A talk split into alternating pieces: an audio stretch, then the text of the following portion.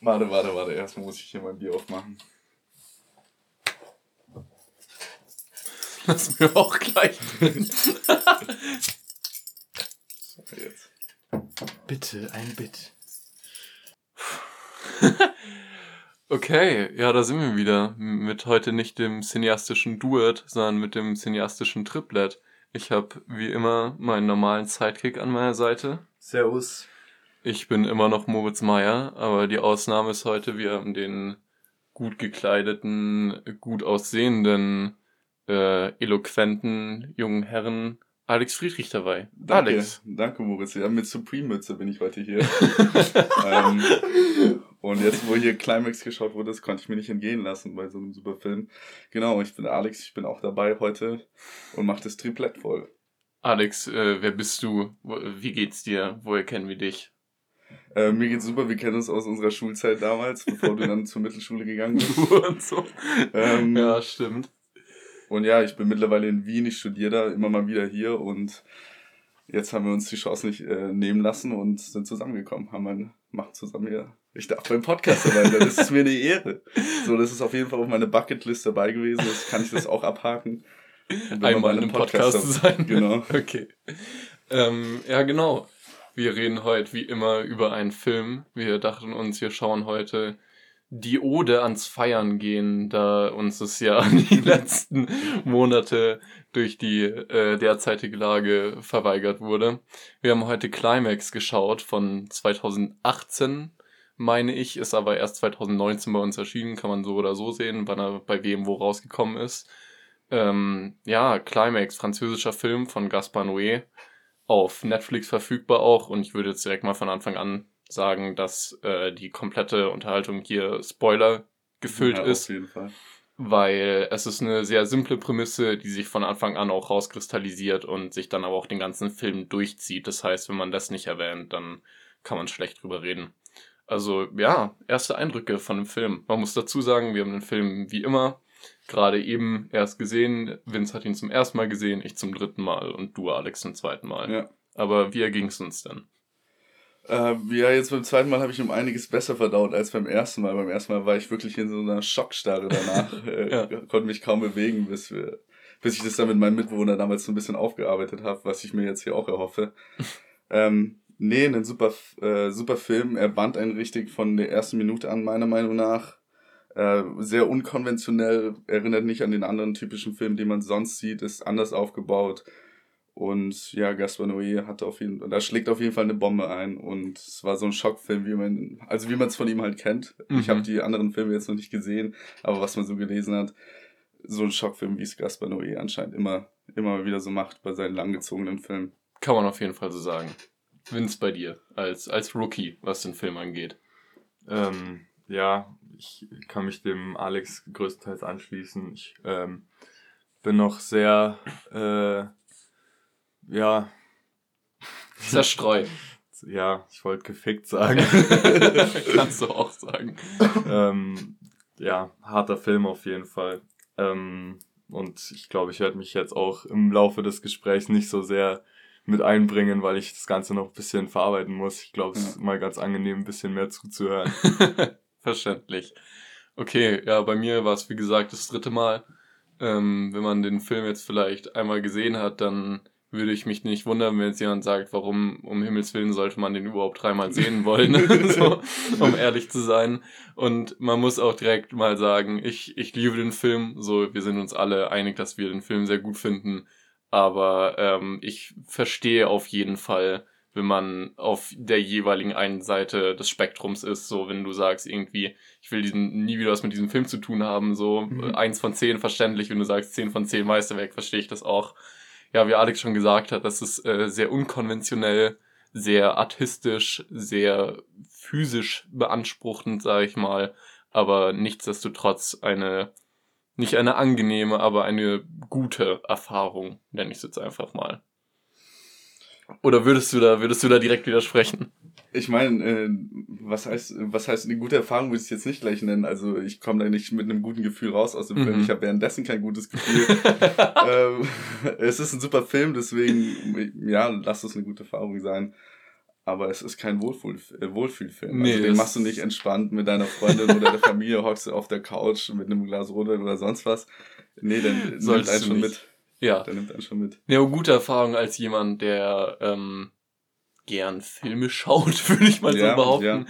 Ähm, man, man kann sich auf jeden Fall bis zum geht nicht mehr diese bisschen mehr als eineinhalb Stunden an äh, diesem Film ergötzen, sag Die ich sich mal. auch so viel länger anfühlen als eineinhalb Stunden. Wirklich beim ersten Mal war das eine gefühlte Ewigkeit. Mhm. Ich konnte es kaum glauben, als wir dann drüber gesprochen haben, dass der wirklich nur eine Stunde 37 geht. ja. Jetzt beim zweiten Mal nochmal ein bisschen anders, aber trotzdem, er zieht sich ewig. Durch diese langgezogenen Szenen wird Mhm. es um einiges, also fühlt er sich viel länger an, als er eigentlich ist. ja. Okay, dann kommen wir direkt mal zu der Prämisse. Ähm, es ist ein französischer Film und äh, trägt es auch stark auf seiner Fahne. no pun intended. So, ähm, aber es geht um eine französische Tanzgruppe, die in einem alten Schulgebäude nochmal äh, eins der letzten Rehearsals hat von ihrem Auftritt, bis sie dann irgendwo äh, an einem Wettbewerb teilnehmen, halt gegen andere Tänzergruppen antreten. So anscheinend treten sie auch gegen eine amerikanische Truppe an, also es ist was Internationales, was sehr Professionelles.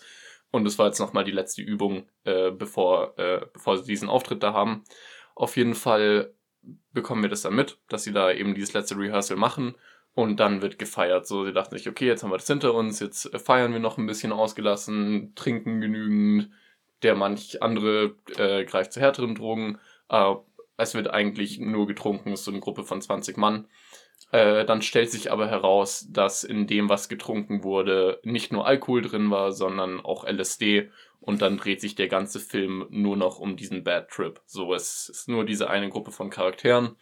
Und wir verfolgen eineinhalb Stunden lang die Erfahrungen, die diese Charaktere mit diesem Bad Trip haben. So viel erstmal dazu. Ähm, und an sich, wenn du jetzt irgendwo eine, sag ich mal, Plot-Summary oder so lesen würdest, würdest du auch genauso drinstehen. Also das kannst du jetzt als Spoiler sehen oder nicht, aber das ist eigentlich so der, der Haken an diesem Mhm. ganzen Film. Ähm, der Film könnte sehr schnell sehr langweilig werden, sag ich mal, bei einem anderen Regisseur, wenn du nur diese Prämisse hast und Ja. dir denkst, okay, wie, wie strecken wir das jetzt auf eineinhalb Stunden? Aber Alex, frage ich dich mal direkt, äh, wie findest du, hat der Film agiert, um es nicht langweilig werden zu lassen? Ähm, naja, ich würde sagen, es fängt allein schon damit an, man hat am Anfang diese Szene eben dem Röhrfernseher, wo man, wo die Charaktere, Charaktere in einem Interview vorgestellt werden. Und die sind schon so unterschiedlich und werden so gut irgendwie auch eingeleitet in den Film, dass du mehr oder weniger schon ein Bild darüber hast, aus, also wer ist Teil dieser Tanzgruppe. Ja. Und dann auch durch diesen extrem exotischen Tanz äh, Exotisch, und die, okay. ja, ähm, und die Musik auch, äh, die immer guten Wumms hat, also sehr elektronisch, Mhm. zieht es sich durch den ganzen Film durch und es leitet ihn ganz gut durch und gibt ihm auch mehr oder weniger ein gutes Tempo, dass du da, also es wird nicht einschläfernd, auch wenn super lang gestreckte Szenen dabei sind, Mhm. durch diese, durch die ganzen Tänze, durch die Musik, diese, diese eben diesen Upbeat hat. Ähm, ja, zieht sich nicht allzu sehr. Es wird nicht langweilig. Man wird gut durch den Film getragen. Okay. Ähm, ja, also ich widerspreche dir so ein bisschen, weil ich fand zum Beispiel ähm, kurz, also ich würde sagen so am Ende der ersten 20 Minuten oder so gibt es Okay. eine längere Szene, wo ähm, Nach dem ersten, äh, nach dem ersten und letzten Rehearsal sozusagen, Genau, wo du genau. Röhrenfernseher und den Tanz einmal hattest. Genau, wo Ja. dann einfach ähm, nur eine längere Szene ist, wo von oben gefilmt wird und man einfach einen Teilnehmer der äh, Tanzgruppe nach dem anderen so ein Solo Ich würde kurz intervenieren. sozusagen. Das war nach einer Dreiviertelstunde. Dazwischen waren noch die äh, Szenen, wo Ja, die gut, ganze Da Zeit. war es schon upside down. Alles gut. schon verrückt. Alles gut. Ähm, dann, ja, zeigt es nun mal wieder, wie sehr verwirrend dieser Film Nee, alles gut, ist. aber zeittechnisch. ums kurz zu strukturieren. Ja. Wir hatten die Vorstellung von den Charakteren. Ja. Wir hatten den Tanz, sie auf, äh, den sie aufgeführt haben. Ja, Dann hatten wir, wie alle so ein bisschen rumlatschen und miteinander reden Genau, und ja. dann so sagen, ja Mann, ich hab Bock auf die Competition, super Leute hier. Und dann hast du erstmal die Szenen, wo ähm, einzeln zwischen den Charakteren und ihren Unterhaltungen gecut genau. gecuttet ja, wurde. stimmt. Ja. Ja. Genau. Aber ähm, worauf ich eigentlich hinaus wollte, war, dass ähm, in der Szene hat man so ein bisschen, hat es äh, hat der Film einen so ein bisschen in einen, eine Art Trance irgendwie gesetzt, fand ich. Das, das Overhead-Ding meinst du Ja, jetzt? genau. Okay. Weil eben der, ähm, der Beat, der die ganze Zeit im Hintergrund läuft, so monoton ist. Mhm. Und ähm, diese, wie der Alex gesagt hat, exotischen Tänze. Ja. äh, also nicht exotischen Tänze im Sinne von, ist von Striptease oder so, aber halt. Political correct, wenn wir exotisch sagen, Alter. Na, wahrscheinlich nicht. Nein, Also aber ich meine. Entschuldigung an unsere 1% Non-Binary Zuhörer. Aber ja.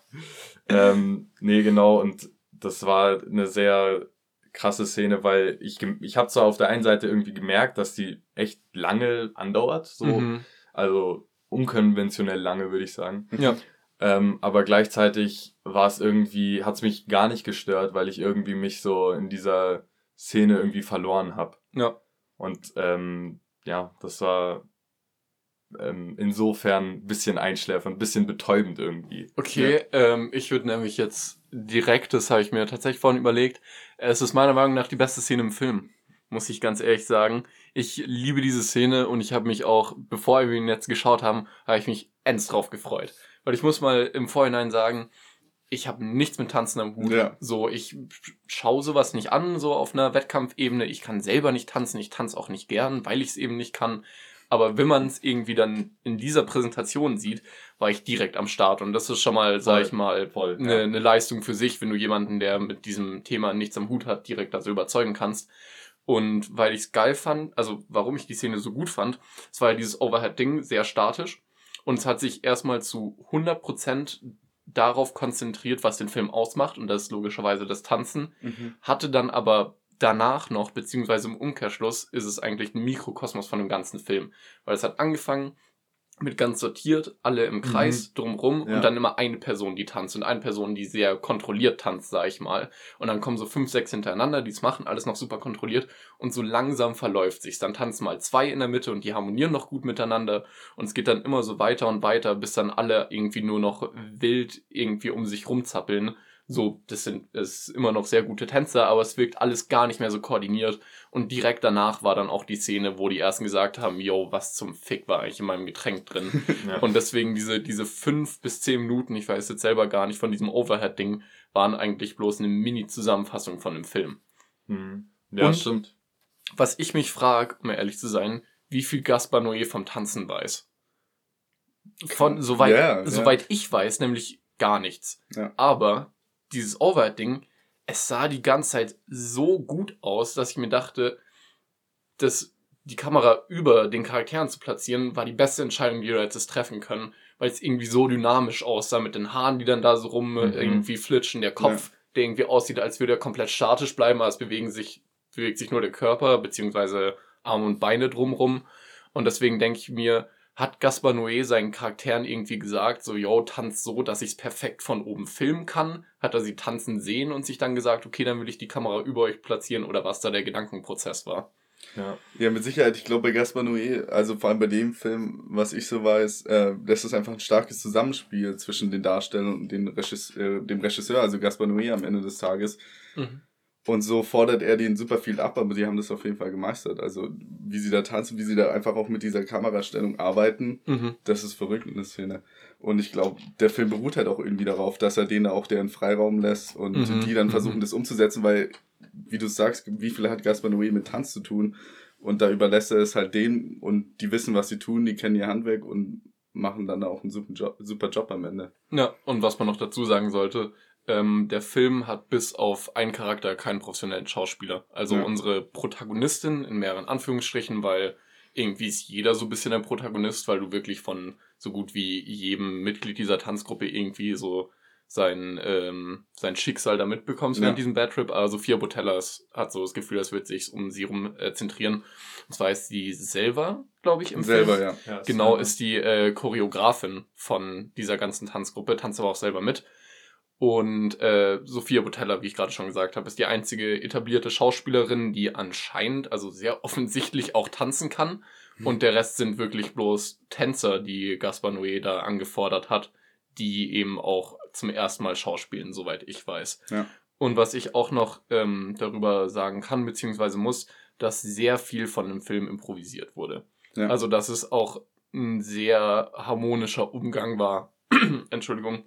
Kann ich mir vorstellen zwischen Schauspieler und Regisseur, weil ich mir gut vorstellen kann, dass er einfach bloß eben nicht viel davon weiß und meinte, okay, so wird sich diese Kamera im Raum bewegen und darum müsst ihr rumagieren. Oder andersrum, dass er sich den Tanz mir erstmal angeschaut hat, dass er sich gesagt hat, okay, er hat seinen wirklichen Choreografen am Set und nicht Sophia Botella, dass er diesen Tanz, dass dieser Tanz aufgeführt wurde und er dann einfach drumrum gearbeitet hat und sich dachte, okay, das könnte ich jetzt so gut inszenieren, wenn ich die Kamera da drüber schwenke, wenn ich sie vielleicht mal umdrehe, wenn ich sie über sie äh, stelle, wenn ich irgendwie von relativ weit unten film. Und deswegen hat sich, glaube ich, Gaspar Noé viel auch einfach an dem, nach dem gerichtet, was ihm da serviert wurde. Ja, das war auf jeden Fall ein stetiges Zusammenspiel zwischen denen. Ja, so ich als Laie, ich habe mich natürlich ein bisschen informiert, bevor ich dann zu dem cineastischen Duett hier komme. ähm, Ich habe ich hab gelesen, dass dieses ganze Drehbuch nur fünf Seiten beinhalten soll. Also da ja. war wirklich nichts ähm, im Vorhinein irgendwie geskriptet oder sonst was. Mhm. Sehr viel improvisiert. Und ich glaube, daher wird es auch erst möglich, dass Tänzer, die eigentlich nichts mit Schauspiel eigentlich am Hut haben, ähm, dann auf einmal in der Lage sind, das so organisch und so gut rüberzubringen, weil ihnen dieser Freiraum gelassen wird, einfach sich selbst darzustellen, sich, ja. dass sie sich selbst spielen, mehr oder weniger. Und äh, so schaffst du es, dass jemand, der eigentlich nichts mit Schauspiel am Hut hat, der ganz organisch schafft, diese Szenen rüberzubringen ja. und Konversation zu führen. Also ich glaube, auch daher wird es irgendwie auch erst möglich, durch, dadurch, dass nicht so viel geskriptet ist, mhm. dass es diese Tänzer schaffen, da gut zu schauspielen. Eben, weil sie halt auch ja theoretisch bis zu einem gewissen Punkt natürlich einfach das machen, was sie bestimmt schon tausendmal in ihrem Leben gemacht haben. Ich meine, genau. das ist ja bestimmt eine gängige Sache, dass du halt einfach deine, dein letztes Rehearsal hast und dann halt mit deinen Kollegen zusammen feierst und die wissen ja, wie das da läuft. Dann gehst du zu deinen Kollegen rüber, sagst, hey, das war mega geil, Alter, und ich freue mich drauf. Und das ist ja bestimmt einfach ein Teil ihres Lebens, den sie ja. da vor der Kamera wiedergegeben haben. Und damit man so ein bisschen, äh, sag ich mal, Frame of Reference hat, weil Alex jetzt gesagt hat, dieses Drehbuch hatte nur fünf Seiten, Normalerweise ist bei einem Drehbuch eine Minute, die du auf der Leinwand siehst, eine Seite im Drehbuch. Mhm. Also theoretisch, in ganz vielen Anführungszeichen, das kann sich natürlich immer so und so entwickeln, hätte dieses Drehbuch äh, 97 Seiten haben müssen. Ja. Aber es hat eben nur fünf, weil ich mir gut vorstellen kann, dass Gaspar Noé sich nur so bestimmte Plotpunkte aufgeschrieben hat, dass er sich halt dachte, okay, Intro. Und dann werden Leute einfach Sachen gefragt. Und dann zum Beispiel bei diesen Interviews kann ich mir gut vorstellen, dass er einfach nur gesagt hat, so, yo, äh, frag ihn einfach ein bisschen aus. So wie du ihn halt bei einem normalen Jobinterview ausfragen würdest. Und dann kommen natürlich so ganz grundsätzliche Sachen, wie, keine Ahnung, wie stellst du dir das Paradies vor ja. oder so. Und dann antwortet er halt auch einfach so, wie er sich ja. fühlt vielleicht so und nicht wirklich großartig geskriptet, sondern einfach bloß halt eine Momentaufnahme von diesem Interview, was auch so normalerweise stattfinden würde. Ja. Und dass er halt bloß so einzelne feste Handlungspunkte vorgegeben hat. Wenn es zum Beispiel bei dieser Szene, die Vince vorhin äh, verwechselt hat, wo dann einfach die Charaktere untereinander und so immer zwischen ihnen hin und her geschnitten wird, wo sie ein bisschen reden, dass sie halt einfach nur sagen, yo, red über Sex ganz ehrlich, red irgendwie übers Ficken. So, und dann, dann sagen sie natürlich, yo, die würde ich ficken und die würde ich so und so ficken. Und so, dass er einfach bloß so, so Bullet Points irgendwie reingeschmissen hat ja. und die Leute sich dann da drumherum orientiert haben. Voll, aber da, da frage ich mich trotzdem, ähm, weil dann, nachdem diese Gespräche geführt wurden, wo dann doch mehrere Schnitte dabei waren, kommt diese eine ewig lange Szene. Wie schaffst du es, dass er wo es einfach nicht wirklich Drehbuch äh, gibt, das so gut zu koordinieren, dass es dann alles in einem Dreh hin, hinhaut. Natürlich, das wird mehrere Versuche, da gab es ja. mehrere Versuche oder sonst was, das ist klar. Mhm. Aber dass du es dann schaffst, wirklich, die Szene ist dann irgendwie um die 40 Minuten lang, ja. das an einem Stück zu filmen, ohne dass da ein wirklich signifikanter Fehler mit reinkommt. Also tiefen Respekt dafür, dass sowas überhaupt möglich ist. Ja, also das ist, muss man ja leider sagen, ist mittlerweile fast schon ein bisschen so ein Gimmick geworden, dieses One-Shot-Ding. Früher war es noch angesehen ja. als irgendwie die hohe Kunst des Filmemachens. Und mittlerweile ist es so, oh, schau mal, der Film hat keinen Schnitt, das heißt, der Film ist gut. Ja. So ist es nicht, sondern es geht immer dann auch darum, was du dann darstellst. Und das ist natürlich höchst aufwendig und höchst komplex solche Choreografien dann auch umzusetzen. Absolut. Und man muss sagen, es ist mir teilweise ein bisschen aufgefallen, weil ich den Film jetzt eben auch zum dritten Mal gesehen habe, dass natürlich auch ein bisschen äh, Filler drin ist, sag ich mal, von dem, was du vor der Kamera siehst. Dass du halt natürlich, du hast super aufwendige Tanzchoreografien, äh, dann geht halt mal die Kamera, weil sie ja wirklich durchgehend extrem dynamisch ist. So, die ist ja eigentlich nie statisch, bis auf dieses eine Overhead-Ding mhm. und die Dinger, wo sie dann miteinander reden zwischendurch weil sie immer so dynamisch ist, kannst du natürlich auch einfach mal, wenn du merkst, okay, die Charaktere müssten sich jetzt von A nach B begeben, filmst du halt erstmal so ein bisschen den Boden, probierst ein bisschen Zeit dazwischen zu bekommen und in der Zeit können sich die Charaktere dann eben bewegen Stimmt, ja. oder in Stellung bringen. Also es war jetzt nicht so, als wäre immer zu 100% nur der Fokus auf der Szene, sondern es wurde sehr viel damit gespielt, was du sehen sollst und eben nicht sehen sollst dann im Endeffekt. Voll. Was ich mich aber auch ganz ehrlich fragen muss äh, bei dieser Szene, ich weiß auch nicht ganz, wie sie es gemacht haben, weil es dann teilweise mit der Kameraführung auch nur Vogelwild wird. Also Ja. ich weiß nicht, auf was für eine Apparatur du deine Kamera befestigen kannst, ja. dass sie solche Bewegungen machen kann.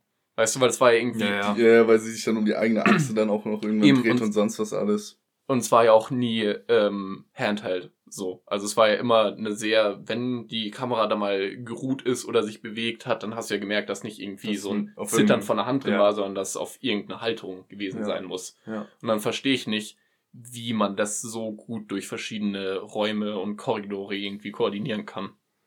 Ja, das war halt wahrscheinlich irgendein Hightech-Stativ, das sie da irgendwie an den Kameramann geschnallt haben, schätze ich. Also for real so. So, das ist, so habe ich es mir vorgestellt, weil ich habe mich Okay. auch teilweise gefragt, wie sie das umgesetzt haben. Aber es gibt ja so diese, diese Rigs, die man sich so anzieht wie so ein Äh, Rucksack. Tripods. heißt Ja, die. genau, die, Ja. aber dann halt den, Ja. den Tripod oben drauf haben und der dann aber eben so elektrisch das Ganze stabilisiert und dann Mhm. halt sich aber auch um die eigene Achse drehen kann und so ein Scheiß. Ja, ja, klar. Aber wie machst du es dann, dass er teilweise irgendwie so auf Kniehöhe bei den Charakteren Das- ist ja. und dann irgendwie ein Meter drüber? Ja, Weißt du? Frage. Keine Ahnung. Wäre ja auch Also, langweilig, wenn wir den kompletten Zauber da rausnehmen könnten. ja, ja, ja, ja. Das ist ja ähm, die, die älteste Geschichte, ähm, die älteste Geschichte, die älteste Regel vom, vom Filme schauen, dass immer noch eine gewisse Magie mitspringt und wenn du Ja. alles wüsstest, wäre es ja auch irgendwie langweilig. Absolut. Weil sonst hättest du ja, sonst würdest du ja keine Fragen drüber stellen, sonst würdest du ja einfach, ja, ergibt Sinn, so hätte ich es auch gemacht Ja. und dann gehst du wieder raus, aber es ergibt keinen Sinn und so hättest du es nicht auch gemacht. Ähm, ja, okay. Wir können mal kurz eine, eine Checklist aufführen, was wir alles in diesem Film gesehen haben, okay? Da wäre ich ein großer Oh. Fan von. Weil das habe ich mir währenddessen gedacht. Wir haben in diesem Film erstmal, also exzessiver Drogenkonsum, das ist jetzt erstmal dahingestellt, das wissen wir ja. Ähm, wir haben eine good old fashioned, einfach bloß äh, handfeste Abtreibung mit äh, Fuß in den Bauch. Mit Fuß im Bauch und selbst selber in den ba und dann am Ende sogar selber in den Bauch geschlagen, ja. Genau. Wir haben explizite Sexszenen. Mhm. Wir haben ähm, öffentliches Urinieren. Check. Wir haben äh, den Tod von einem Minderjährigen. Check. Ähm, Der auch auf LSD war. wir, haben, wir haben noch einen Minderjährigen, der auf LSD war. Äh, wir haben einen Junkie, der angezündet wurde. Jo. Und Wir haben Inzest. wir haben Inzest, Wir das haben wollte ich Inzest, auch noch ja, sagen. Wir wir haben haben Inzest. Das, das war eigentlich das härteste ganz, ganz ehrlich. Aber sag's nicht Papa. Aber Sag's sag- nicht Papa. Es ist nichts passiert, aber sag's nicht, Papa.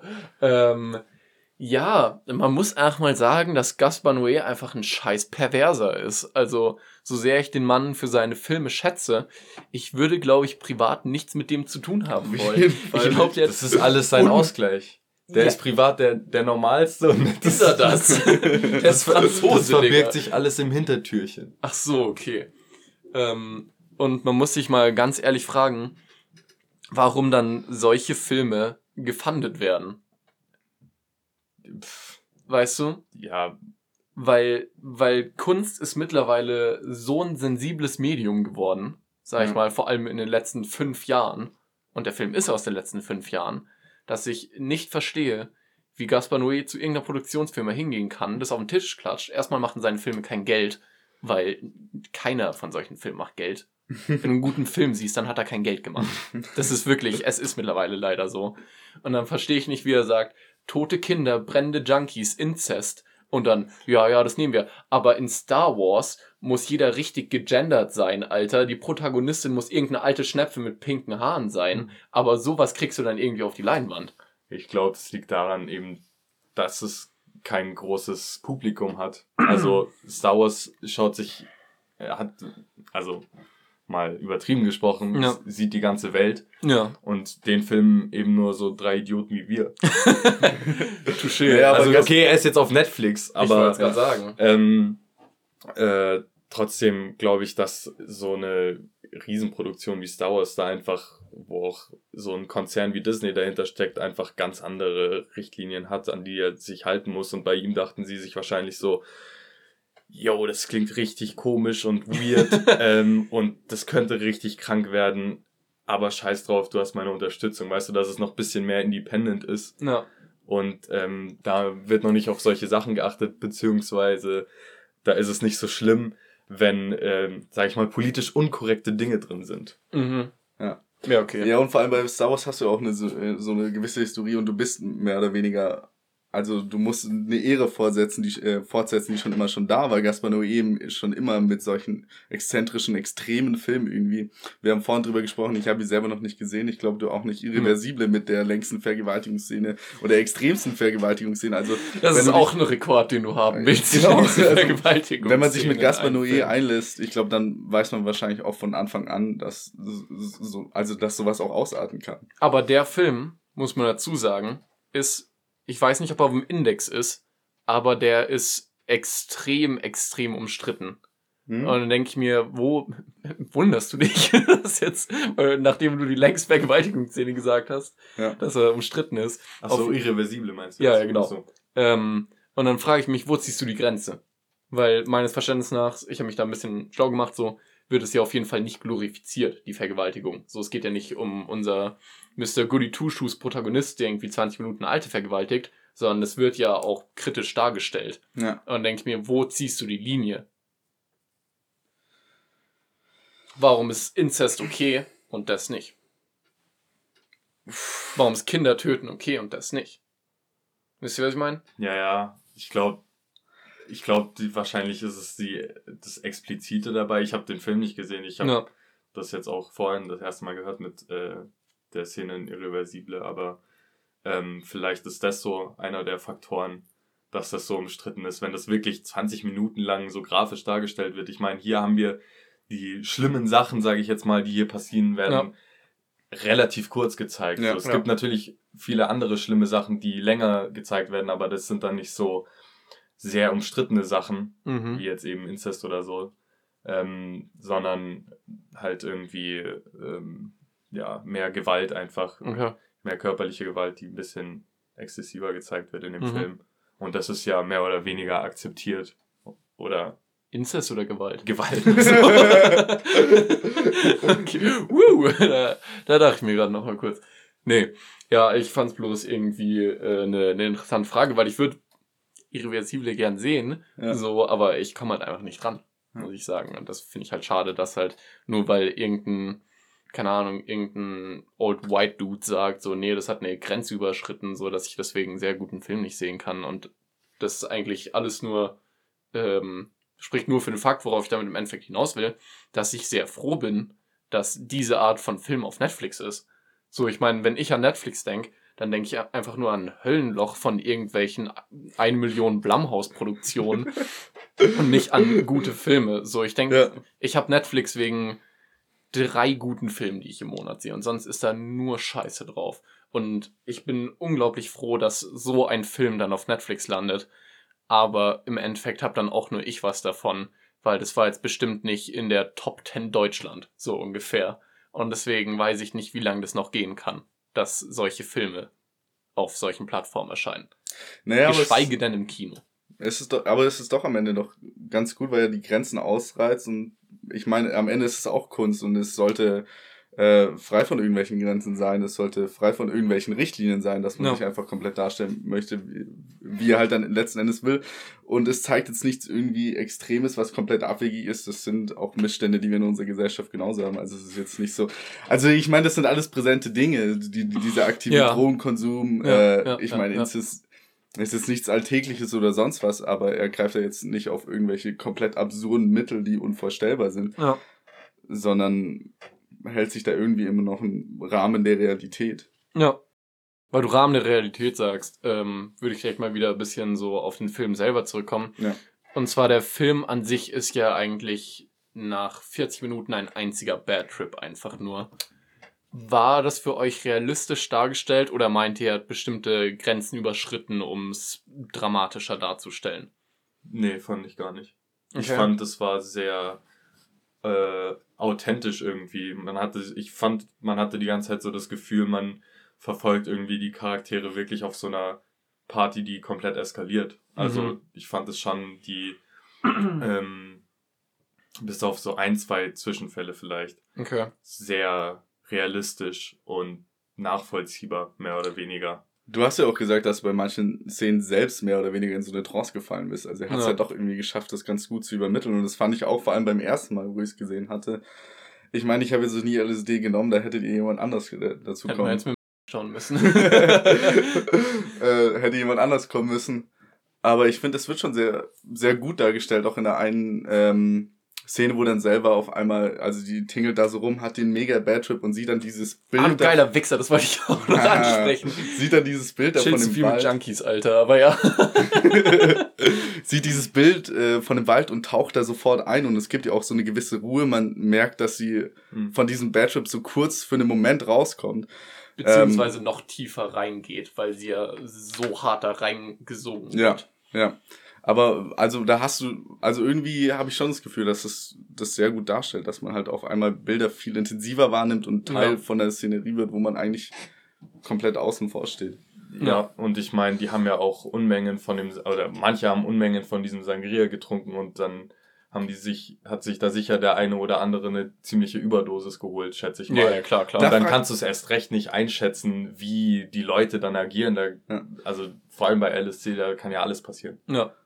Also jetzt mal wirklich, dieser, dieser David, also auch einer der Tänzer, der mehr oder weniger was mit der selber am Laufen hatte, Der, der, beste Tänzer, meiner Meinung nach. Okay. Nur damit Ja, das der- mal fand den der einen, der sich so verrenkt hat, richtig krass. Boah, den fand ich unangenehm, Ja. Alter. Aber ja, Entschuldigung. Aber dieser David, der hat ja so abnormal viel von dem Sangria getrunken. Also Ja. dafür fand ich seinen Trip noch fast am normalsten von allen. Also Okay. der war jetzt nichts irgendwie, äh, wurde nicht wirklich stark übergreifend oder sonst was. Also wurde halt auch einfach nur noch verprügelt in den letzten 40 Minuten. Ja, gut. Muss man mal dazu sagen. Der ist auch nur so rumgestreunert und dann ist jeder gekommen und wollte ihn irgendwie boxen.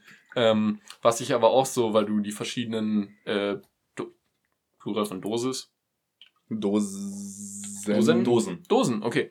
Ähm, weil du so die Verschiedenheit von Dosen angesprochen hast, ähm, dass man gemerkt hat, dass Daddy, äh, der übergewichtige schwule DJ mit Perücke, dass der eigentlich nur a gay old time hatte. So, der hat's irgendwie voll genossen, der hatte gar kein Problem damit, der ist da so ein bisschen leicht Ja. angeschwipst rum, rumgegangen. Man hat auch gesehen, dass er was getrunken hat.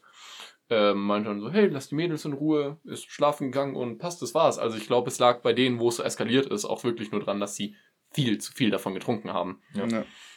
Ja, und dann gab's halt noch die Berlinerin, die das wahrscheinlich so viel konsumiert, dass es ihr kackegal war, wie viel die von dem Sangria Was, was man gemerkt hat, war ja. Last Man Standing, Alter. Und ich meine, den Spoiler-Alert haben wir eh noch, äh, haben wir eh schon rausgegeben, wie sie sich dann en am Ende noch die Tropfen da in die Augen nimmt. Also das war schon Ob, obwohl sie ja ähm, hier gemeckert hat am Anfang bei diesem Interview, dass sie Ja. aus Berlin raus will, weil ihr Mitbewohner äh, Acid-Augentropfen genommen hat und macht sie es im Endeffekt selbst. Ähm, Psychotat. Die wurde auch nur als, äh, wie, äh, Psycho. Nein, Psyche. Psyche. Die wurde Ja. nur als Psyche vorgestellt. Die Typische Berlinerin einfach. Genau. typische natürlich. Berlinerin, Alter. Wirklich, dann hat sie noch, also erstmal hat sie sich als erste ausgezogen, dann hat sie auf den Boden gepisst und dann kommt auch noch raus, dass sie den Sangria gelaced hat. Das Also ist einfach eine Hass, Berlinerin. der Hass der Franzosen auf die Berliner. Alter. also. ähm, fandet ihr, das wäre meine eine mini, mini, mini kleine Beschwerde an dem Film, äh, fandet ihr es auch einen Ticken zu offensichtlich, dass, als man sie am Ende gesehen hat, sie einfach bloß ein Buch hatte, wo fett LSD Ja, draufsteht? ja, ja, das- da dachte ich mir so, LSD-Psychotherapie. Ja, genau. Das fand ich auch ein bisschen komisch, aber das war, also keine Ahnung, nach dem Film war es mir absolut egal. und so. andererseits also da kann man dann nicht meckern, so, uh, das ist jetzt zu offensichtlich, weil, 5 von 10. ja, genau. Ey, ich finde, die Tropfen selber hätten es auch schon getan. Ja, ja, auf also, jeden Fall. Das Und dass man gemerkt hat, dass sie so Last Man Standing Ja, war und ja. dann, ja, das stimmt schon. Last Woman Standing. Das, es tut mir leid, äh, Entschuldigung.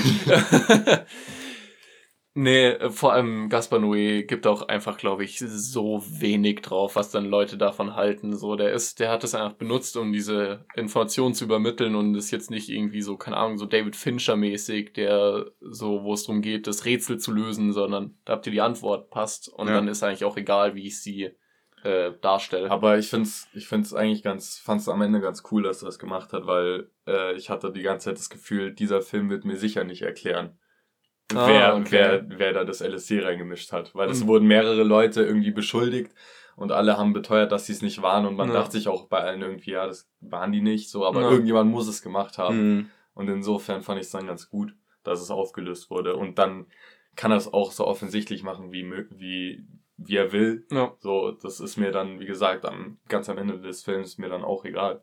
Also, du hättest, du fandest den Film dadurch besser, dass es dir erklärt wurde. Ja. Okay. Also er hätte es natürlich noch dezenter erklären können. Nee, nee, das meine ich nicht, aber ich meine bloß, Ja, ob erklärt sich, oder nicht. Okay. Das fand ich gut. okay. Weil dann war das so abschließend so.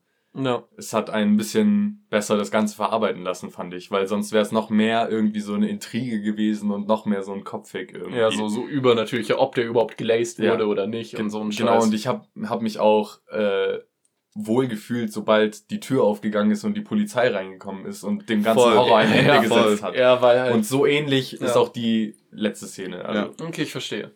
Ähm, ja, man merkt so ein bisschen, wir hüpfen hier irgendwie von Punkt A nach B und was weiß ich und finden nicht so einen genauen, sag ich mal, roten Faden in einem Das Film. ist auch wirklich schwierig. weil es den nicht gibt. Darauf Genau. wollte ich gerade hinaus, weil wenn man jetzt am Anfang zugehört hat, als wir gesagt haben, okay, zuerst kommen die Interviews. Vor den Interviews sieht man aber noch, wie eine Frau halbnackt durch den Schnee rennt. Dann kommen erstmal die Endcredits. Dann hast du die Interviews, dann hast du die Tanzaufführung, dann hast du die Gespräche, dann hast du die Overhead-Tanzaufführung Ja. und dann geht alles den Bach runter. Dann kommt, Also- warte, dann kommt zuerst noch, äh, werden noch die Produktionslogos äh, Logos eingeblendet. Ja, Soundtracks und Soundtrack, also die Soundtrack, Bands. Genau, Ja. die, äh, genau, und halt der, nee, der Filmtitel kommt ganz am Ende halt, äh, ja. genau, die Schauspieler. Ja, also der, der Film hat keine klare Struktur und will sie aber auch nicht haben, weil ich habe es vorhin schon mit euch beiden angesprochen. Ähm, Gaspar Noé hasst normale Filme, sage ich mal, beziehungsweise Filme mit einer normalen Struktur, weil er einfach meinte, davon gibt's zu viele. Und warum sollte er noch mehr davon machen? Warum sollte er nicht etwas anderes probieren, was ja offensichtlich funktioniert hat, würde ich mal so behaupten. Ja, absolut. Ich würde jetzt nicht sagen, also ich könnte jetzt nicht äh, manifestieren, was für eine Wirkung das speziell dann für mich hatte, aber es hat dem Film gut getan, auch diese Anfangsszene. Mhm. Äh, die Interviews bin ich eh super Fan von, weil die Charaktere einfach eben so gut dargestellt werden und du merkst, wie, wie jede, jedes Individuum so raussticht. Irgendwie keiner ähnelt dem anderen. Das ist eine Ja. Äh, also so eine willkürlich zusammengemischte Gruppe. Ähm, naja, ich weiß nicht so ganz, also da fehlt mir das Knowledge wahrscheinlich für, aber diese stilistischen Mittel wirken auf jeden Fall. Der Film kommt gut Ja. an und er ist so verstörend, wie er auch am Ende wahrscheinlich sein soll. Ja, und was auch äh, nicht ein Riesenteil, der größte Teil davon ist, warum der Film so gut funktioniert, wie er es tut, ist auch einfach die Kompetenz von den Tänzern. Ja. Es sind extrem voll. physische Tänze. Also es ist jetzt nicht irgendwie, natürlich ist es jetzt kein klassischer Tanz oder so, aber du hast wirklich bei jeder Bewegung das Gefühl, so, dass da einfach richtig Schmackes dahinter ist und dass es richtiger körperlicher Aufwand ist. Also es fühlt sich alles extrem physisch anspruchsvoll an, Absolut. was du da siehst. Und das kann ich beurteilen als jemand, der nichts mit Tanzen zu tun hat. Ja. So, und es gibt auch so mehrere Szenen, zum Beispiel bei diesem Overhead-Solos, wo dann Charaktere so auf den Boden gefallen sind, einfach bloß man sieht, man sieht so, wie sie auf einmal so auf den Arsch oder auf den Rücken fallen. Äh, Himmels Willen, so ist ist gerade ausgerutscht. Also nein, es gehört zum Tanz. Es ist einfach so hart, so so pri also so primitiv irgendwie, Mhm. dass es dich direkt in den Band zieht und es ist natürlich auch sehr ähm, sexuell geladen meistens. Ja, voll. Ja. Bei dieser einen blonden Locking, die Ja. man von der Berlinerin wollte. Das ist, glaube ich, das, das offensichtlichste Beispiel dafür. Ja, ja. Mm. Ja gut. Was mich noch interessieren würde jetzt äh, Ja. bei dem ganzen Film, weil es dann doch so viele eklige, extreme Szenen gibt. Was war für euch Nummer eins? Wo habt ihr dann so ein bisschen Gänsehaut bekommen? Wo hat es euch richtig geekelt? Am ganzen Körper? Welche Szene war das für euch? Ich kann auch gleich anfangen. Okay, bitte. Äh, bei mir war das dann nicht, also nach diesem, in dieser 40-minütigen Szene am Ende ist die Kamera dann auf einmal falsch rum. Und Ja. dann kommt man wieder in den Raum, wo sie dann am, am Anfang auch geprobt haben, in diesem, in dem großen Saal halt da eben. okay, ja, ich weiß, was. Ähm, und einfach dieses Gesamtbild und dann hörst du das Knacksen von irgendwelchen Knochen, da das Geschreie und äh, die eine schreit da vom Bad, weil ihre die Haare gerade verbrannt sind und sowas. Und allein dieses Während sie gekokst hat. während sie geguckt sind, genau. Und diese Szenerie mit dem Knacksen und diesen ganzen Geräuschen und diesen vielen verschiedenen Einflüssen, da bin ich auch in so eine Trance gekommen und es war alles, also hat es mich am ganzen Körper geekelt. Weißt du, diesen ganzen Film. Also die allerletzte, nicht die allerletzte, aber mit die letzte Szene, wo wo es dann, bevor es dann aufgelöst wurde. der Klimax. Ne? ja, gut. Ähm, Ähm, aber dabei alles so geballt zusammenkam, alles in einem Raum und die ganze Geräuschkulisse, auch den Okay. Badtrip, das hatte ich wirklich den Badtrip von jedem mehr oder weniger erfahren lassen. Okay. Das war so die Szene für mich, da hat es mich am ganzen Körper geschaut. Obwohl du eigentlich nichts gesehen hast. ja, ja, ich habe genau. nichts gesehen. Ja. Du hast nur, also du hast halt ab und zu irgendwie so paar äh, Körperteile gesehen und Ja. was weiß ich und die Kamera ist immer so am Boden rumgeschwenkt ja. und äh, Es war alles mit einem äh, sehr dunklen Rotfilter und einem Stroh mit einem Schwarzlicht. Also es war an sich Ja. auch einfach so beleuchtet, dass du auch mit einer statischen Kamera nicht viel gesehen ja genau. hättest. Aber ja, wie gesagt, du hast eben das meiste einfach nur gehört. Ja. So diese Schreie und so, ja, das war schon echt. Und dann hattest Ja. du so kurz, sag ich mal, so, so kleine äh, Sprinkler, wie zwei Personen Sex haben, direkt neben jemand, der gerade offensichtlich im Sterben liegt. Ne. Einfach nur, aber Ja. sie alle so in ihrem eigenen Tunnel sind, dass sie das gar nicht mitbekommen. Ähm, war für mich nicht die schlimmste Szene, muss ich sagen, Okay. weil Ich sich für mich wie ein logischer Schluss angefühlt hat, dass es damit enden wird, dass einfach nur bei allen kollektiv die Hölle los ist. So, Mhm. ich dachte mir irgendwie, weil es diese Art von Film ist, dachte ich mir nicht, das wird jetzt daran enden, dass alle schlafen gehen, morgen aufwachen und sagen, wuh, was ein wilder Abend, so, sondern dass da einfach nochmal alles zusammenkommt und nicht komplett wegballert. Das Einzige, was ich an der Szene so hart fand, war, dass sie so lang gedauert hat, wie sie gedauert hat. Okay. Du dachtest dir wirklich mehrere Mal, ich glaube, das sind wirklich acht Minuten oder so, würde ich jetzt einfach mal tippen. Und es sind die längsten acht Minuten deines Lebens. und weil du auch immer dieses Strobo hast mit dem Schwarzkontrast, so denkst du dir, so wenn mal längere Schwarzphase ist, so, okay, jetzt könnte es vorbei sein. Nein, es geht weiter. Einfach nur. Und das ist so hart, weil du nur willst, dass es aufhörst. Aber was mich emotional am Herzen getroffen hat, war, ähm, boah, ich will es gar nicht sagen, die Szene, wo das Kind gefried wurde. Ähm, Aber das hast du ja nicht wirklich gesehen. Nee, aber da, darauf will ich hinaus, weil es ging drum, okay, um es kurz zu erklären, ähm, eine von den Tänzerinnen da hat ein Kind. Ein, wie alt ist der? Sechs? Na, ja, maximal vier, bis sechs irgendwas. Irgendwie sowas, ist ja auch egal. Auf jeden Fall, den hat sie da mitgenommen. Und der hat natürlich so am Abend so ein bisschen mitgetanzt, die ersten fünf Minuten. Äh, da meinte sie auch so, so, das ist jetzt der, das Erwachsenenzeug, du gehst mal ins Bett.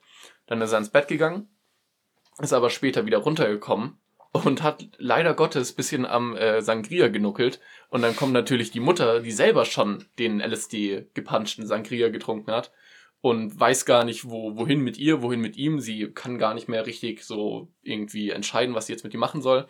Und sperrt ihn einfach in äh, so das.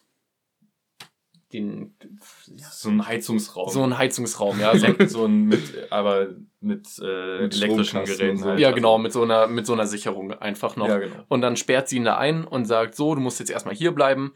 Das wird alles in Ordnung. So, Mama, ähm, rette dich dann wieder, alles gut.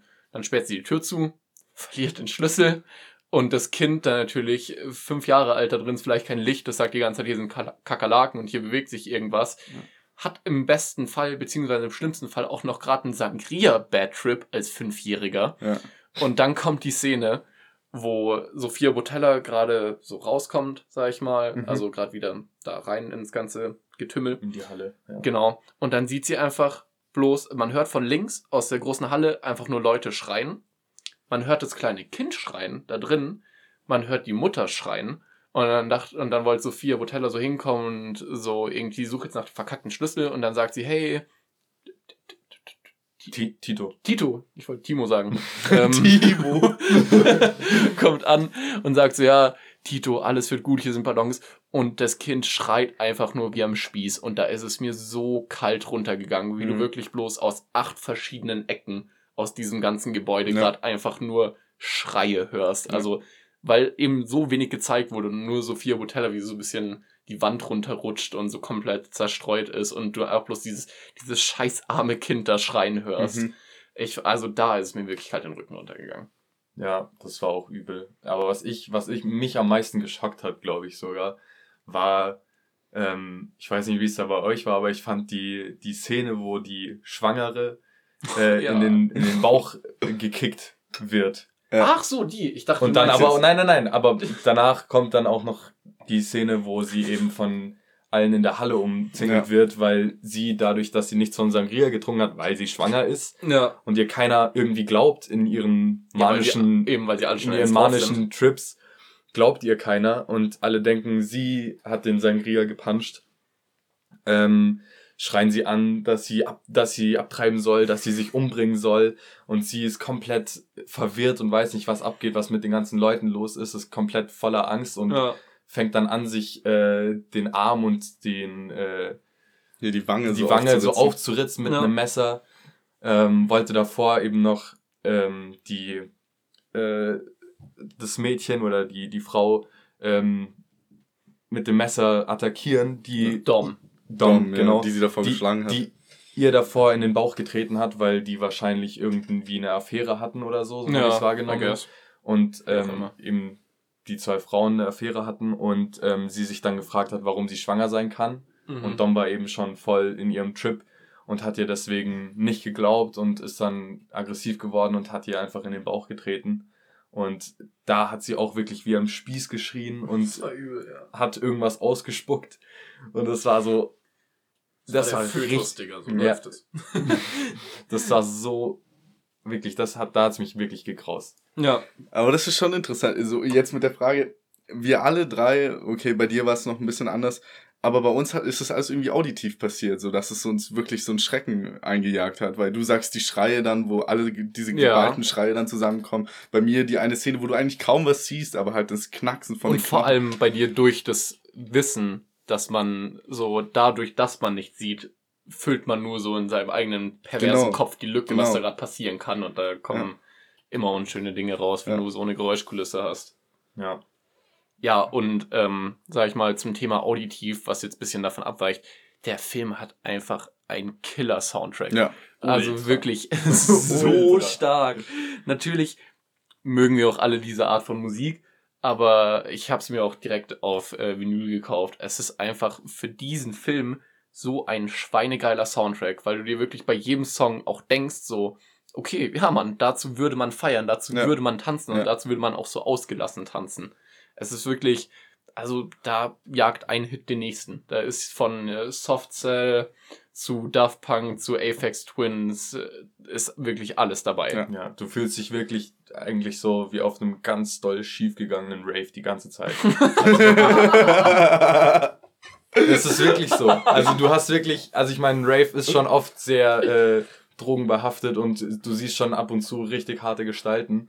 ähm, und das ist Was wirklich für einfach nur. Raves gehst du denn? Nein, Alter? aber ja, jetzt Ja, ja. generell halt. Und der Film ist einfach wirklich nur so the cherry on top of all raves, so ungefähr. Also, die Ode ans Rave. ja, nein, also nein, wirklich so, was würde passieren, wenn so ein Rave komplett eskalieren würde? So Ja. fühlst du dich so in, in Es, der, es war, in der es zweiten war Hälfte. Worst-Case-Szenario Rave. Ja, so, Einfach. so gefühlt, ja. auf Okay, jeden verstehe. Fall. Ich, ja, genau. Mm, auch die ganzen bunten Lichter und so. Und Ja. die, wie jeder irgendwie anders und komisch tanzt und komplett in seiner eigenen Welt verloren. Jeder Typ äh, absolut ekelhaft irgendeine alte Nein, anmacht. ja, genau. ja, äh, ist doch Ja, so. ja. Äh, was ja auch äh, erwähnt wurde, so nach dem Motto, fick diese ganzen Typen da, also von Dom und äh, dieser einen mit den kurzen schwarzen Haaren, irgendwie Ja. immer diese Kerle, die uns hier vorgeben wollen, mit wem wir zusammen sein sollen, was wir machen sollen. Also da hatte der Film auch eine gewisse Agenda, so die dann sehr Absolut. deutlich geworden ist, weil die, die Männer dann auch äh, sehr überspitzt äh, notgeil dargestellt wurden. Voll, ja. Ja, aber Mhm. mit der Musik kannst du mich mittlerweile jagen. Also auch nachdem ich das das erste Mal gesehen habe, dann mein Mitbewohner hat es auch so sehr gefeiert und dann in der Früh hatte das gespielt. Ich am zweiten Tag, nachdem wir es geschaut haben, komme raus. Alex, hast du Bock? krasse Flashbacks irgendwie bekommen, gleich der ganze Tag ruiniert. Also so gut, die, so gut wie die Musik auch ist, Okay. persönlich kann ich sie mir nicht mehr geben, nur wegen diesem Film, weil, Echt? damit immer, weil ich damit sofort diese Bilder assoziiere, sofort diesen Bad Trip assoziiere. Das war meine Angst zwischendrin. Ich Ja. sag's dir ganz ehrlich, aber ich glaube, ich glaube, ich kann mich davon ganz gut fernhalten, glaube ich. Ja, so voll. Also ich habe, ich bin da direkt äh, hier das Gegenstück, weil ich habe direkt am Tag, nachdem ich den Film gesehen habe, bin ich einfach auf Spotify gegangen, habe Climax Soundtrack äh, eingegeben und einfach alle 20 Songs meine Playlist gefetzt, Alter. und da sind, ja, da sind einfach Banger dabei. Also ich meine, du kannst mir ja nicht sagen, dass Ja. du sowas wie, wie Tainted Love oder Ja, okay, die sind- oder, ja, oder Born to Be Love- Alive oder so. Tainted Love war auch sehr muted im Hintergrund. Ja. Ja. Dann hier Window Licker von Aphex Twins ist auch mit, mittlerweile Stimmt. einer meiner Lieblingssongs. So. Hm. Ähm, also nee, weil weißt du warum?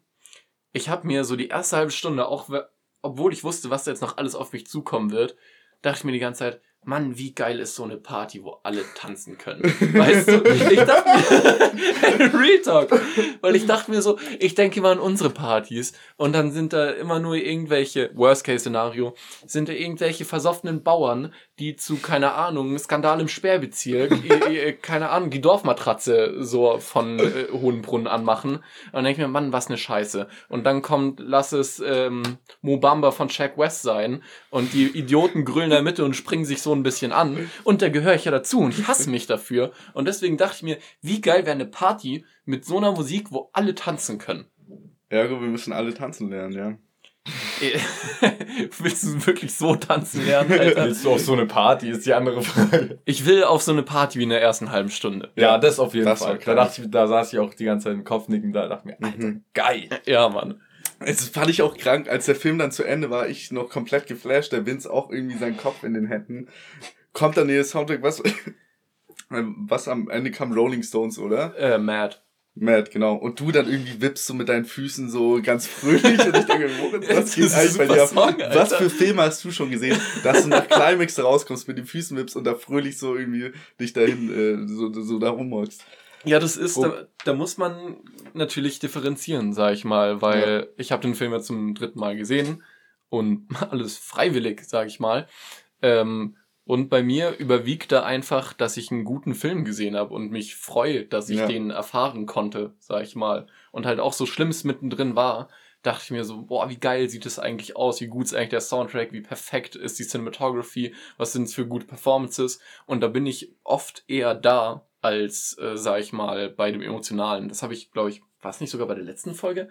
Habe ich das angesprochen? Ich schaue einen Film immer gern zweimal, Ja. weil ich ihn beim ersten Mal auf einer emotionalen Ebene anschaue und bei den Malen danach auf einer technischen. Weil Ja. wenn du nicht weißt, was auf dich zukommt, dann bist du natürlich emotional betroffener. Jetzt wusste ich natürlich sehr gut, was auf mich zukommt und deswegen konnte ich mich auf andere Sachen konzentrieren. Und das Emotionale hat mich nicht mehr so, so hart irgendwie runtergezogen. Und deswegen habe ich die, die guten Songs gehört, die geile Kameraführung Okay, begutachtet ja. und dachte mir, I get that. ja, Mann, das ist mal ein richtig guter Film. So. Absolut. Ähm, Vince, würdest du dir diesen Film nochmal anschauen? Ich glaube ja. Also Oha. ganz ehrlich, Okay. ähm, allein eben auch um so, so eine andere Perspektive noch auf den Film zu bekommen, wie du jetzt. Ja. Also nicht in naher Zukunft. Ich habe jetzt erstmal ein bisschen Abstand halten, aber ähm, es war schon echt ein sehr geiler Film, Okay. muss, muss ich schon sagen. Er hat mir zwar sehr viel abverlangt. Ja, der ähm, Film ist Arbeit. der Film ist Arbeit, ja. Aber die erste halbe Stunde zum Beispiel, das ist wie so ein ähm, halbe Stunde, also jetzt natürlich nicht vom Cineastischen her, aber eine Mhm. halbe Stunde so ein YouTube-Clip, einfach so ein nice, so, so eine nice Dance-Session irgendwie zu geiler Mucke so. Okay. Und ähm, gute Vibes und Mhm. die zweite Hälfte ist natürlich das krasse Gegenteil davon, aber es ist halt so gut. Ja. Ja. Würdet ihr, generelle Frage, irgendein Leitmotiv aus dem Film raussehen? Würdet ihr sagen, der Film war rein Erfahrung, du schaust ihn dir an, so lässt es alles auf dich niederprasseln, ihr ergötzt sich an den technischen Elementen und dann war's es? Oder geht ihr da raus und stellt euch vielleicht Fragen noch so über das menschliche Wesen, die Abgründe des menschlichen Wesens, Sexualität, wie das unterdrückt wird, wie es dann aber auch zu deutlich ausgelebt wird? Oder ist es bei euch komplett untergegangen, der Faktor? Also bei mir ist jetzt gerade beim ersten Mal komplett untergegangen. Okay. Also ganz ehrlich so, ich habe da jetzt keinen äh, Leitmotiv irgendwie erkannt, das sich so komplett durch den Film gezogen hat. Man kann natürlich sowas, was du gesagt hast, irgendwie ansprechen, Mhm. aber ich würde jetzt nicht sagen, dass das so die Intention des Films war. Ja. Würdest du auch so sagen? Ich, ich, ich, ich komme da auch nur aus dem Film raus und äh, habe gefühlt einen Bad Trip, einen schlechten LSD-Rausch miterlebt und viel Mhm. mehr, viel mehr nicht wirklich. Also ich sehe da jetzt nicht irgendwie den Sexismus, den ein paar Franzosen da ausüben oder sonst was als großes Problem. Franzosen, Alter. So, ich komme da raus, hab diesen miesen Bad Trip irgendwie ein bisschen miterlebt und das war's. So. Und das versuche ich dann zu verarbeiten. Und Okay. ich weiß auch nicht, ob er versucht, da auf mehr hinauszuziehen und irgendwie darauf aufmerksam machen will. Glaube ich jetzt nicht. Mm, Ich weiß es auch nicht, weil ich Ja. mir irgendwie nichts dazu durchgelesen habe, was er dazu sagt, weil sowas mache ich immer ungern, Ja. weil ich mir selber meine Meinung bilden will. Und ich würde schon sagen, dass der Film ganz klar dafür da war und auch dieses Motiv hat, einfach zu zeigen, wie wahnsinnig triebgesteuert der Mensch ist. Und so eben das Tier im Menschen und dass es halt durch so einen Bad Trip einfach nur all diese Schattenseiten rauskommen können. Wenn so jeglich soziale Vernunft und moralische Stimmt. Vernunft deinen Körper verlässt durch Drogenkonsum oder was auch immer, was wir eigentlich bloß für primitive und triebgesteuerte Wesen sind. Dafür müsste ich wahrscheinlich noch ein drittes Mal schauen, dass, dass ich die Ja, Erkenntnis glaube ich auch. habe. Ich hätte es auch gewusst beim dritten Mal. Weil jetzt war ich gerade noch so dabei, oh, kranke Kameraführung, oh, so wenig Cuts. So damit war ich so beschäftigt. Äh, das nächste Mal können wir dann auch wirklich die darauf zurückkommen, welche gesellschaftlichen Probleme da angesprochen werden. Aber ja, könnte man schon sagen. Ja, doch. ma- Also macht natürlich Sinn. Ja, okay. So, aber Oder im einfach, Film passiert halt Berlin- so viel, Ja. so viel abgefuckter Scheiß. Kritik gegen Berlin. Berlin als dieses miese Drogenloch, Alter. ähm, in diesem Film passiert halt so viel und es ist so gut in Szene gesetzt, dass es einfach schwer fällt, finde ich, irgendwie darauf noch zu achten beim Mhm. ersten Mal anschauen und Ja. zweitens ähm, auch irgendwie so, das kann nicht so die der einzige Hintergrund dieses Films sein. Das ist Ja. irgendwie einfach so diese Inszenierung an sich Klar, kann von ja so einer, von so einer ähm, von so einem Geschehen. Ja, klar, Ja. natürlich. Okay. Deswegen will ich dir das auch gar nicht absprechen. Ich sag Ja. nur, da habe ich jetzt gar nicht dran gedacht. Wir sind schon fast am Ende, oder? Ja, wenn, wenn, wenn du so willst. Okay, okay, okay. Auf jeden Fall eine Frage, die ich noch stellen möchte. Ja, bitte, Jetzt nach dem Film, habt ihr mehr oder weniger Bock auf LSD? also ich würde ehrlich sagen, nachdem ich das gehabt habe, habe ich gesagt, nie werde ich das machen. Kein, keine Chance. Ich will, also vor allem nach dem Film habe ich mir gedacht, jetzt wo ich diesen Film im Kopf habe, sobald ich irgendwie damit in Kontakt komme, gehe ich komplett, im, also geht's komplett bergab, geht's komplett den Bach runter. Also- Also weniger Bock bei mir. Also ich hatte schon davor absolut keinen Bock Ich drauf. wollte gerade sagen, bei mir wäre auch davor. aber okay. also so null. Und jetzt, irgendwie. also das hat jetzt nicht irgendwie meine Sicht drauf krass Okay. verändert, weil ich mir Ja, denke, sowas. halt wenn dann verschlimmert. So. Ja. Ja, wenn dann verschlimmert, aber nicht mal das so, weil ich denke mir, Das ist eine scheiße Frage. ja, muss man ja mal fragen. doch, bin ich legit. Okay. Also nicht verschlimmert, ähm, weil ich mir davor schon dachte, ähm, das ist einfach, da kann wirklich alles passieren. So. Ja. Und dann ist die Dosis zu hoch und dann geht's erst recht schief. Ja, ja. Und keine Ahnung. Ja. okay. Aber wenn wir jetzt schon so bei der Rubrik sind, habt ihr nach dem Film mehr oder weniger Bock auf Inzest? okay, okay, kann ich. Oh Gott. Okay. Ich Er bringt einen zum Nachdenken, der Film. Das zeigt das zeigt auf jeden Fall. Voll. ähm, Ich muss Nein. jetzt erstmal nachdenken, ob Inzest geil ist oder nicht oder was. Gottes Willen, stopp. Ja. Ähm, nee, auf jeden Fall. Also ich bin wirklich starker Befürworter, nicht von Inzest, äh, davon, dass der Film wirklich noch diese extra Ebene hat. Ja, Würde ich wirklich so behaupten. Ja. Weil wenn du ihn dann, jetzt nachdem ich euch das gesagt habe, so, wenn ihr den Film nochmal anschaut, dann zeichnet sich's ja wirklich in allem ab. Einfach nur Das diese, stimmt. also die beiden, ähm, äh, hier Schwarzen mit der, mit der Mütze, jeweils diese Brüder oder Cousins Brüder sind's, glaube ich. glaub Ja, ja, ich Äh, weiß, die sind sowieso das Paradebeispiel dafür. Dann hast du diese Lockige, die die ganze Zeit was von der Berlinerin will und dann eigentlich nur mit allem rummacht, was, keine Ahnung, bei drei nicht auf dem Baum ist, so ungefähr. und deswegen, ich finde, das zieht sich schon sehr deutlich Ja, dadurch, ja, dass da wirklich so jede Moral aus dem Fenster geschmissen wird. voll. Mm, Und eine Mini-Sache, die ich noch ansprechen wollte, ganz am Anfang bei den Interviews mit dem äh, Röhrenfernseher, wollte ich Mhm. nur mal kurz noch sagen, ähm, waren ja links und rechts so VHS-Tapes daneben. Und das als kleiner Fun Fact waren so die größten Inspirationen für Gaspar Noé für den Film. Und Okay. das sage ich jetzt nicht, weil ich es irgendwo gelesen habe, sondern weil es sehr offensichtlich ist. Zum Beispiel Suspiria, den du ja gesehen hast, Ja. ist ja auch ein Film, der sich rund ums Tanzen zentriert und so, sage ich mal, sehr, sehr wohl inszenierte Tanzszenen, sehr exotische Tänze, wenn du so willst. Dann, was habe ich dann noch erkannt? Äh, Possession war noch, ist auch ein sehr bekannter Film aus den 80ern, den ich ja noch nicht gesehen habe, aber da gibt's auch so eine super ikonische Szene, wo die Protagonistin einfach bloß in einem U-Bahn-Tunnel den Verstand verliert und so eine dreiminütige Szene hat, wie sie komplett ausflippt, rumschreit, alles kaputt Ja. macht. Und es war natürlich sehr, es hat sehr an die Szene erinnert, wo Sophia Botella da äh, eben, wie du schon gesagt hast, dieses, äh, diese Wandtapete gesehen hat, rumgeschrien hat, sich so Ja. am Boden gewälzt. Also Die war auch richtig stark, die Szene. ja, er trägt seine Inspirationen mit Stolz und probiert das nicht irgendwie als sein eigenes kleines Ding zu verkaufen, sondern er weiß, was er da macht und er gibt es auch offen und ehrlich zu, was ich eigentlich einen ganz charmanten Touch fand. Ehrenmann. Genau. Ähm, ja, dann schließen wir damit ab, wie wir immer abschließen. Äh, Gab es Beschwerden? Hättet ihr was besser gemacht? Hättet ihr was anders gemacht?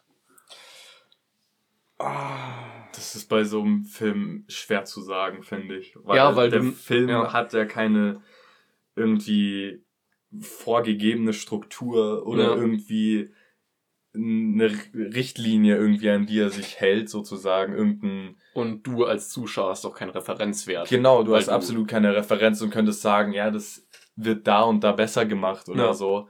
Sondern es ist einfach komplett was anderes und deswegen kann ich da eigentlich nicht viel meckern. Also es war so gut äh, ausgeführt und so kreativ und äh, so extrem, dass ich da nichts irgendwie finde, wo ich sagen kann, dass es mich irgendwie gestört hat. Also äh, abgesehen davon, dass er mich verstört hat. okay. ähm, Alex?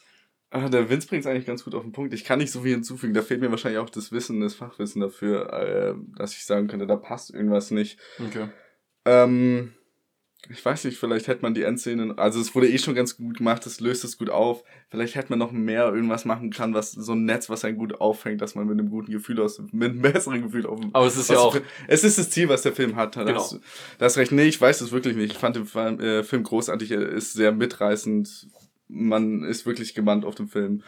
Und ich glaube, das ist was, was er versucht hat, damit zu erreichen. Und das hat Ja. er geschafft. Und somit ist es für mich ein super Film. genau, darauf wollte ich jetzt im Endeffekt auch noch hinaus, dass selbst wenn man irgendwie keinen Referenzwert dafür hat oder keine Struktur, weißt du ja trotzdem, was der Film erreichen will und das Ja. erreicht er mit Bravour. So, du fühlst diesen Bad Trip mit den Charakteren, du hast extrem aufwendige Tanzeinlagen, die sehr kompetent gefilmt sind.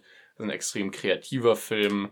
Die technischen Aspekte sind alle wirklich fast schon unantastbar gut, sage ich mal. Also da Mhm. gäb's nicht auch nur die allerkleinste Szene, wo ich mich beschweren könnte. Also von mir gibt's da auch nichts zu meckern. Ja. Okay, Alex, dann äh, freut mich, dass du die Zeit gefunden hast. Ja, es war mir eine Ehre, vor allem in deinem Home-Kino da. Es macht immer wieder Spaß. Es macht immer wieder Laune, auch wenn es nur verstörende Film Filme sind, die ich bis jetzt bei dir geschaut habe. Das tut mir leid, das ist äh, mein Markenzeichen oder so. Ja. Aber nein, hat mich gefreut, dass du da warst, Vince. Äh, Dankeschön. bei dir nicht. Und damit Wie immer. Äh, noch einen schönen Abend euch. Auf. Wiederhören.